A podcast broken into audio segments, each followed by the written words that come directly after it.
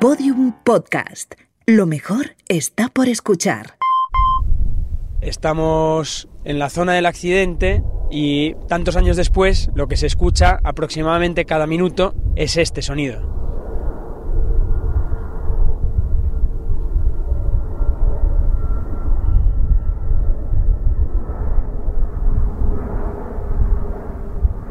Exactamente el de los aviones que vemos ahora cómo descienden hacia Barajas por esta vaguada, esta ondanada de mejorada del campo. Ahora lo vemos con el skyline, el perfil de los rascacielos de Madrid, las cuatro torres, Torre España, las torres Quío también, en un paisaje que desde luego evoca de todo menos aquella tragedia, en aquella madrugada del 27 de noviembre de 1983.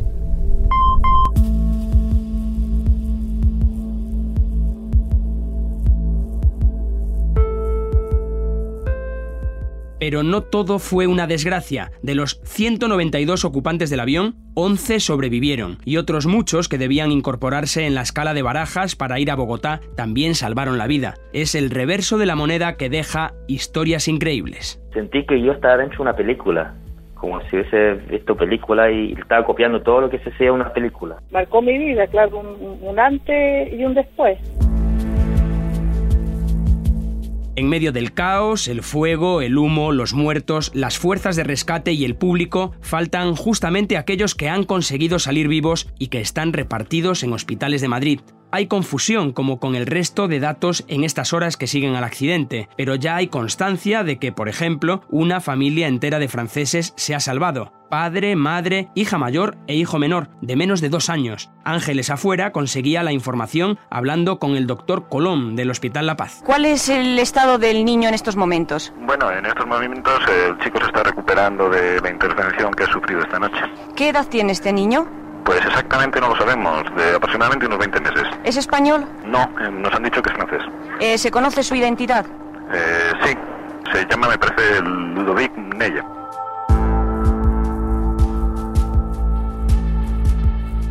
Toda la familia Neguer salió adelante y además, dos semanas más tarde, el niño fue bautizado en el mismo hospital madrileño por un sacerdote que casualmente salvó su propia vida en el otro accidente, el ocurrido en Barajas días después, el 7 de diciembre todos mis esfuerzos por rastrear su pista tanto tiempo después fueron infructuosos. Su historia, en cualquier caso, queda para el recuerdo, como la de otra superviviente. Una señora que ha resultado ilesa y que al alejarse de las llamas iba diciendo 747, 747. La cadena SER contactaba con los hospitales. Esto decían en el Hospital del Aire. Una señora argentina con su hijo, los dos están en estado grave, Luego hay una señora venezolana de estado menos grave, otra señora colombiana de estado grave y un señor alemán que ha sido intervenido quirúrgicamente y cuyo estado en este momento desconocemos. ¿Se conoce la identidad, los nombres de estas personas? Pues sí, la señora es doña María Palma y su hijo Diego Poca, los dos argentinos pero no era correcta la nacionalidad de esa madre y ese hijo, como tampoco los reportes que llegaban desde Radio Caracol, desde Colombia. Ana Vergara y Diego Boca es un niño que también logró sobrevivir a este accidente. Adelante, colegas de la cadena C. Y no lo eran porque las dos personas que citan son en realidad chilenos y se llaman Marta Palma Vergara y Diego Boca. Han pasado 35 años y viven cada uno en una esquina del mundo, pero a ellos sí conseguí llegar después de meses de investigación sobre su paradero. Tras comunicarme por distintas vías, accedieron a hablar y aquí están para contar su historia, la de los supervivientes de Olafo.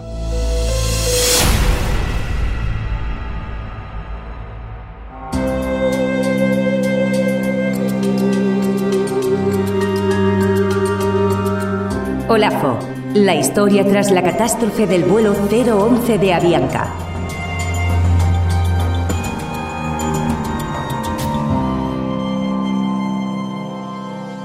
Episodio 5. El casco y las luciérnagas.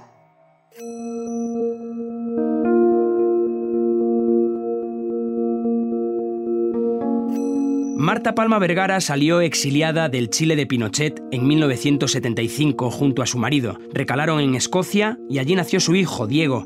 Dos años después se separaron y Marta se trasladó con el pequeño a Londres. Allí conocería a quien sería su nuevo esposo, un inglés llamado Robert. Unos años más tarde, en 1983, decidieron viajar a Chile de vacaciones para decidir si cambiaban de continente y de vida.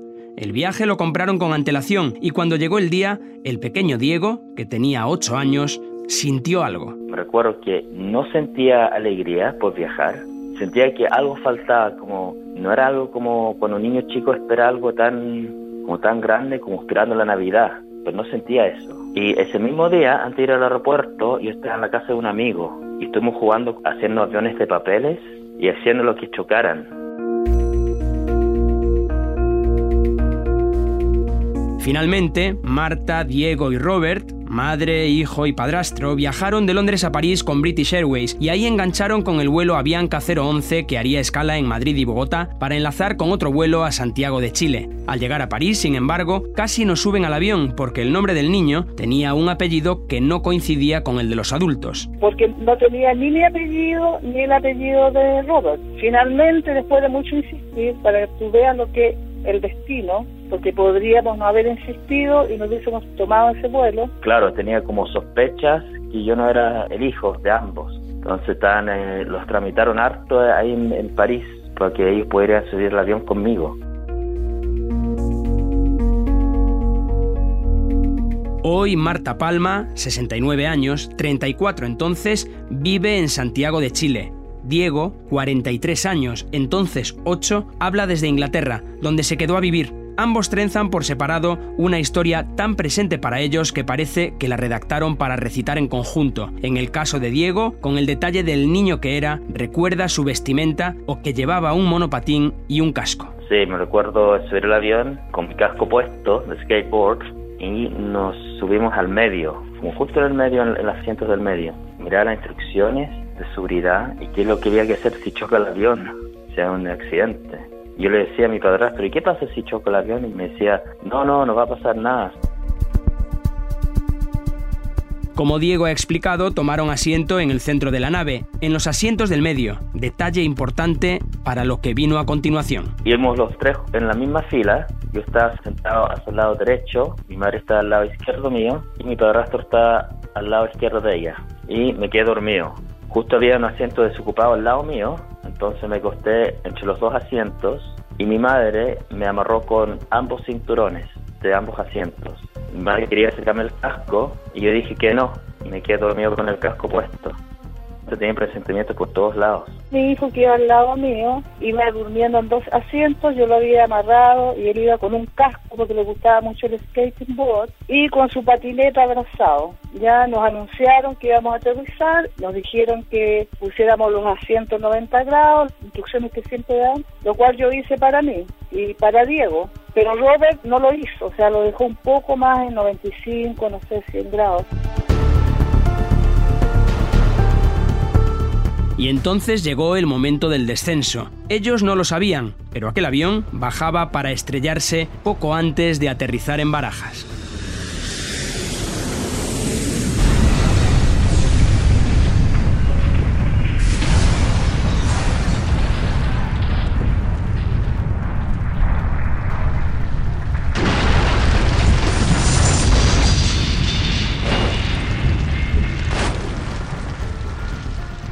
Durmiendo muy profundo.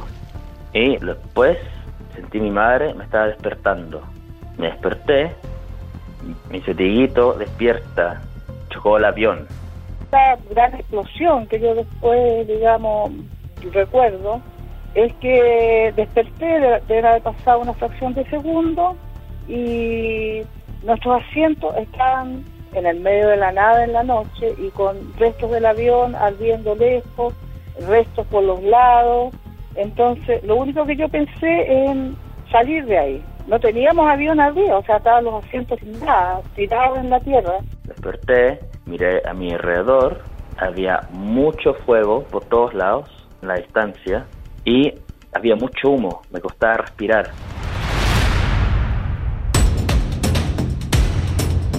Y en el medio del infierno solo cabía una opción, correr para salvarse. Le dije a Bob, Bob, vamos a un lugar más seguro, lo cual él me dijo, Robert, no, no puedo moverme porque algo pasa con mi cuerpo. Entonces desperté a mi hijo que aún seguía durmiendo o estaba aturdido, no sé, porque no tenía el casco ya. Lo desabroché, me desabroché yo y tratamos de caminar, pero no pudimos porque teníamos lesiones, yo en un pie y Diego en una rodilla, no, ya no recuerdo. Era como si fuese algo normal, pensé, oh, chocó el avión, ok, hay que pararse y correr. Y me paré, no sabía que tenía fracturada la pierna, la tibia, y mi madre tenía quebrado el tobillo y ella estaba tratando de hablar con su pareja en ese momento. Y lo único que me acuerdo, mi mamá me dice, corre nomás, corre. Y dije, vamos, vamos, le decía a mi madre. Y ella está en cuatro, iba súper rápido, y yo trataba de correr eh, con una pierna fracturada. En ese momento veo pasar a una mujer caminando y yo pensé tiene que ser alguien que murió y que, no sé, estoy viendo su fantasma. En todo caso, la mente es súper lógica en esos momentos. Algo dentro de uno lo lleva a actuar y con Diego nos fuimos arrastrando por la tierra que ardía de humo por la explosión. Nos distanciamos bastante del avión, no sé, yo creo que eso fue unos 200, 300, 400 metros a esta distancia y nos ponemos atrás de unos arbustos y era como en medio de unas montañas, de unos cerros y era súper oscuro. Y ahí yo le digo a Diego, digo, ahora tápate la cabeza. O sea, uno actúa por instinto o intuición y en ese momento viene una tremenda explosión. Diego se puso muy nervioso, yo en ese momento le inventé una canción, le canté para que se tranquilizara. Mi madre me cantaba y a mí me empezó a dar mucho frío, mucho, mucho frío y empecé a tiritar mucho.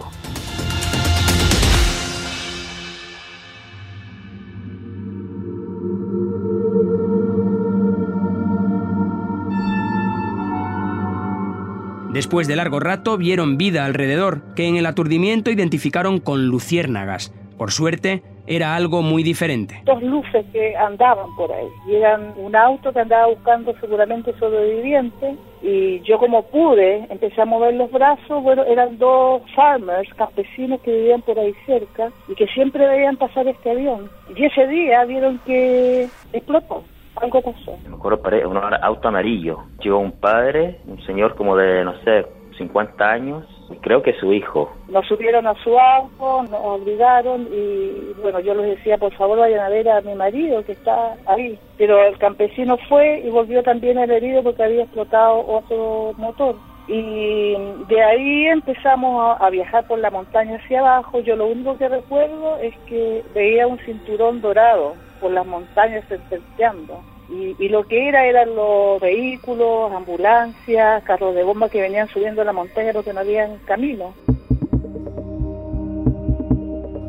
Mientras un niño y su madre se veían tras unos matorrales en medio de un monte rodeados de fuego y desolación, a 7 kilómetros un grupo de pasajeros se preparaba para subir a su avión para volar a Bogotá, entre ellos un puñado de intelectuales españoles que se sumarían a Jorge Ibargüengoitia, Marta Traba, Ángel Rama, Manuel Escorza y Rosa Sabaté para celebrar el primer encuentro hispanoamericano de cultura en Colombia. Varios poetas y escritores españoles esperaban en el aeropuerto de Barajas esta madrugada para embarcar en el Boeing 747 de la compañía colombiana Que se estrelló a la una y cuatro minutos. Entre ellos se encontraban Luis Rosales, Joan Fuster, José García Nieto, Carlos Murciano, Conrado Blanco y otros. También tenía previsto emprender vuelo el expresidente de Colombia, Misael Pastrana Borrero. Recuerdo que habíamos facturado ya las maletas y que pasaba mucho tiempo sin que nos avisasen. Se hizo ya de noche, ya muy tarde, y mm, entonces fue cuando nos comunicaron, ya habían pasado varias horas, que había habido un accidente con el avión, nos devolvieron las maletas y regresamos a casa. Claro, entonces no había móviles. Cuando yo entré en mi casa, a mí no me esperaban, lógicamente, estaba mi madre aquí, estaba pasando unos días con nosotros. La voz pausada de Carlos Murciano retrata a la perfección a este poeta de 87 años, sonetista prolífico, más de 80 libros de lírica y pozo sin fondo de cultura, que estaba aquel día en Barajas formando parte del grupo que embarcaba hacia Colombia. Me recibe en su casa y hacemos lista, la inevitable lista de aquellos célebres literatos. Que yo recuerde casi todos han muerto. Francisco García, Manrique de Lara, Conrado Blanco, Guillermo Díaz Plaja, José García Nieto. Curiosamente, Murciano es de los poquísimos que siguen vivos de aquella expedición fallida y uno de los que tampoco se subió a otro avión al día siguiente para asistir al encuentro hispanoamericano de cultura. Su tributo lo dejó escrito y le puso un título precioso. Al día siguiente hice un artículo que me pidió el director de ya, que titulé El tiempo de un segundo, y desde entonces me ha quedado la tristeza de la muerte de los amigos y deja en el aire una reflexión que le vino a la cabeza aquella noche. Yo decía, si el piloto tuvo un fallo, fue un fallo humano y se estrelló dos minutos antes de aterrizar en Madrid, ¿por qué no se podía haber estrellado tres minutos después de despegar con todos nosotros dentro, no?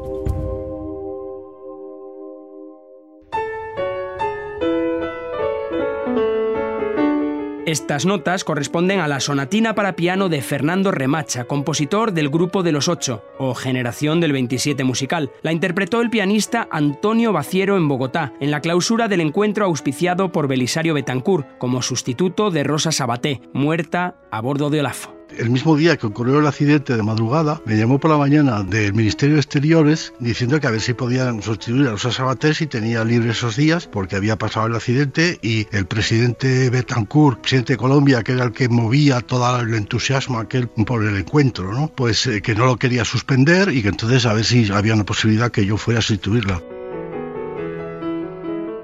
Como no podía ser de otra forma, la llegada a Colombia fue de pesadilla él mismo nos lo recuerda desde Valladolid hoy, con 82 años. Y fue todo pues muy especialmente intenso, porque fíjense que cuando llegué yo a Bogotá, cuando me llevan al hotel, la misma habitación del hotel todavía estaba a nombre de Rosa Sabater, ¿no? Y el viaje siguió dominado por las emociones en recuerdo a los fallecidos, en la inauguración y en la clausura del Congreso, también en un recital extra que tenía pactado Rosa Sabaté en la ciudad de Barranquilla. Y sí recuerdo que en ese concierto hubo muchos sollozos y muchas lágrimas porque ese mismo día llegaron a Barranquilla dos féretros con los cadáveres de dos azafatas que habían muerto en ese mismo accidente. A Baciero el viaje le resultó doblemente tétrico, pues volvió a España tras 10 días, justo cuando Barajas cerró por un nuevo accidente, el del choque de un 727 de Iberia con un DC-9 de Aviaco. Su vuelo tuvo que ser desviado a Sevilla.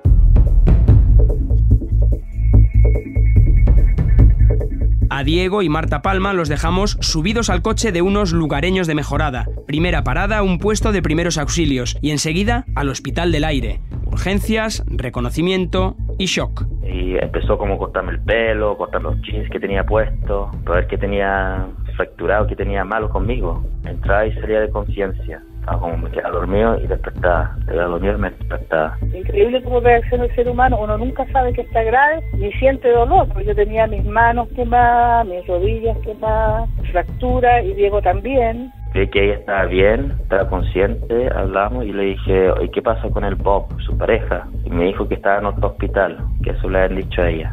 Afortunadamente había muerto durante una operación porque como su asiento iba hacia atrás, cuando íbamos a aterrizar, el impacto de la explosión le dio en el estómago y por lo tanto me parece que le dañó el hígado y no pudieron salvarlo que después me explicaron que esa era la razón, o sea, porque ante un choque, y si tú lo llevas derecho, tú te vas hacia adelante.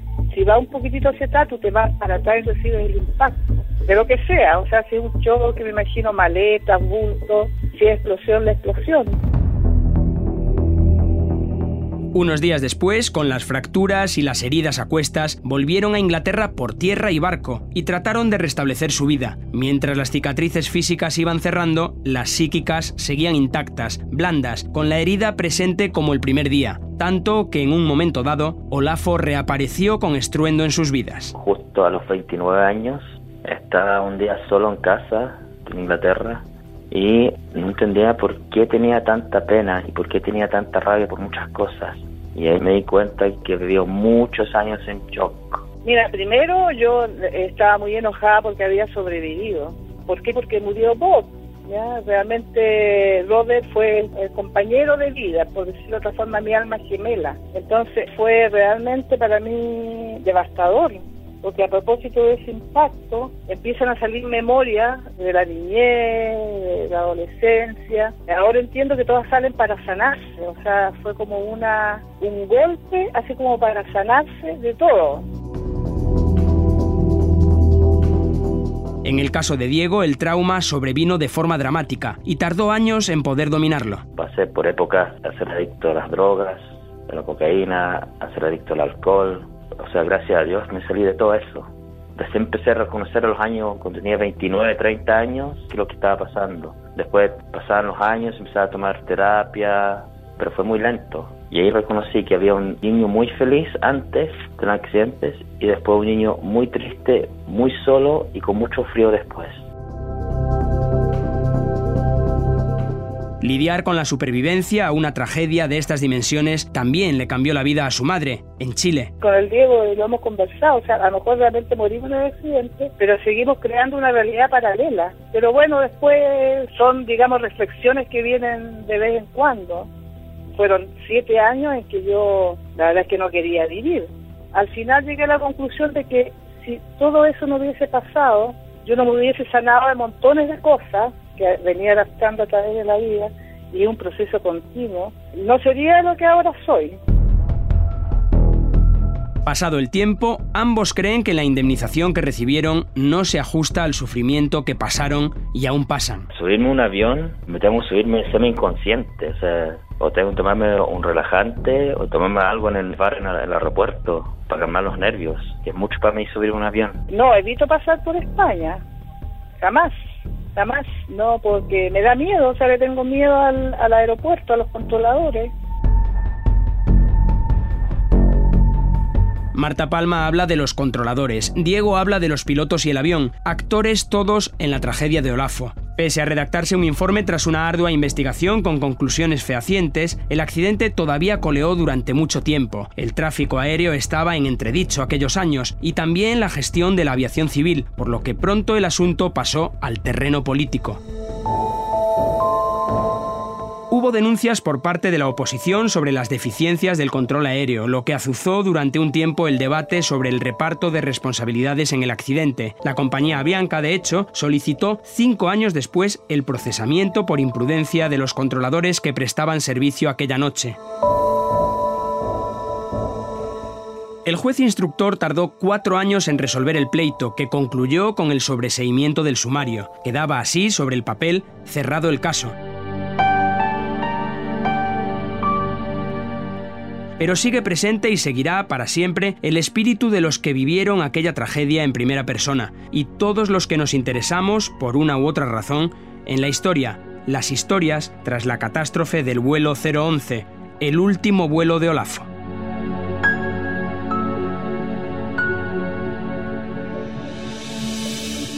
Quizás esta sea una de nuestras últimas informaciones o quizás la última desde este lugar trágico. Y yo quisiera decirles algo, algo muy simple. Yo no sé muy bien el, lo que quisiera, pero en realidad habría que pedirles perdón por si en, en, alguna ocasión a lo largo de todas las informaciones hemos puesto demasiado negro en nuestras crónicas, pero créanme si les digo que aquí la realidad supera la ficción, a la imaginación. Toda la madrugada aquí son ahora ya las 10 y 33 minutos de la mañana y, y sin embargo persiste, persiste en este lugar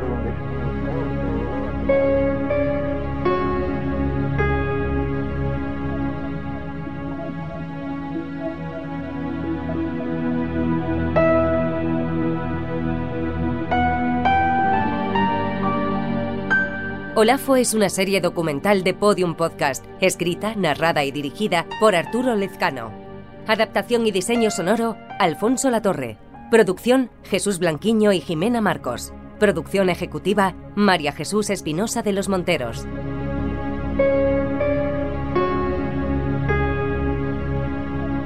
Si quieres escuchar otras series documentales, entra en Podium Podcast y conoce Valencia Destroy de Eugenio Viñas. Le llamaban padre de Carlas Porta. Lo conocí en un corpus de Noemí López Trujillo y V. Las cloacas del Estado de Álvaro de Cózar.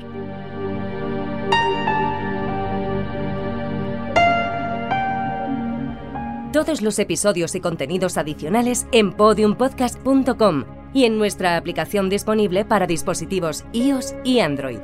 Síguenos en Twitter, arroba podiumpodcast y en facebook.com barra podiumpodcast.